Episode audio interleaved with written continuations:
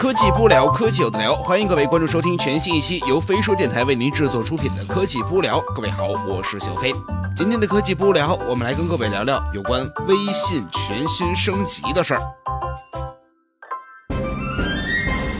最近 iOS 版微信在昨天是发布了7.0.3版本，在这样一个版本当中，虽然没有等到用户构想的那种暗色模式，但也有了一点小改动。首先就是小程序桌面，在2017年1月份的时候，微信小程序正式上线，到今天已经有两年的历史了。哎，这时间过得真快啊，好像刚上线的那期节目就是昨天录的，这一晃两年了。从最开始啊，只能是在发现页面进入到小程序，到跳一跳发布之后，小程序有了自己的管理后台。不得不说，它不断发展，以至于很多人现在都离不开它了。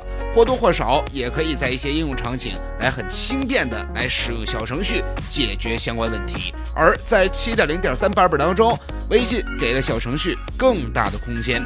更新了微信之后，在聊天界面直接下拉，你会发现原本只有两行之宽的小程序后台变成了占整个屏幕的一小程序桌面。虽然里面的展示项目没变，但是小程序展示空间变大了，也给了用户更多操作的可能。在最近使用当中呢，会显示你最近打开的三个小程序，也可以点击上面三个小点儿的这按钮来看你之前用过的所有小程序。最近使用列表当中，用户可以采用横向滑动的方式选。选择删除或者添加至我的小程序。至于标记为我的小程序的部分，会以星号来作为区别。我的小程序在桌面显示当中呢，是会在用户的最前面，有点像呃这系统菜单的味道。值得一提的是，这小程序的这全屏页面它支持拖动，就像咱们正常删除一个 APP 一样，你可以直接把它拖到删除里面，也可以直接标记我的小程序。但是目前呢，我的小程序有相关的限制，最多可以标记五十个。搜索小程序也有所提。提高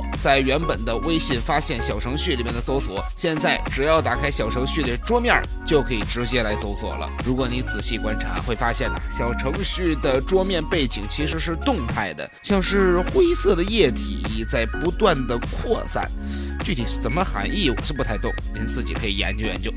除了小程序的改变有点大之外，在看一看这边也有了全新的优化。给了更多公众号引流的方式，用户在点击浏览公众号文章之后，可以点击分享到看一看当中，你的好友觉得好看的文章，也可以来看一看，大家一起看嘛。其实这不仅是一种引流方式，也是变相的帮助用户更好的发现更优质的公众号。除了这些之外，还有微信红包也带来了一些不一样的东西。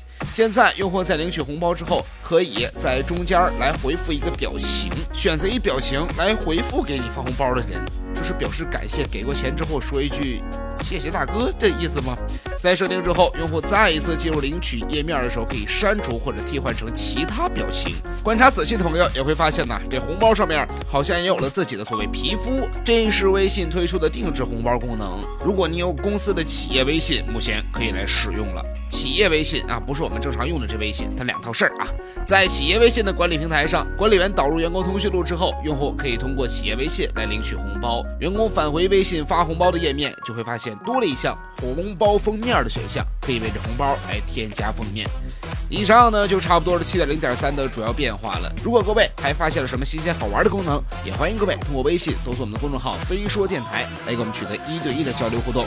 相关的图文推送以及全新更新的这微信大概该怎么玩，你也可以来通过微信搜索我们的公众号“飞说电台”，搜索本期节目编号幺九零八来查看详情。我是小飞，我们下期见。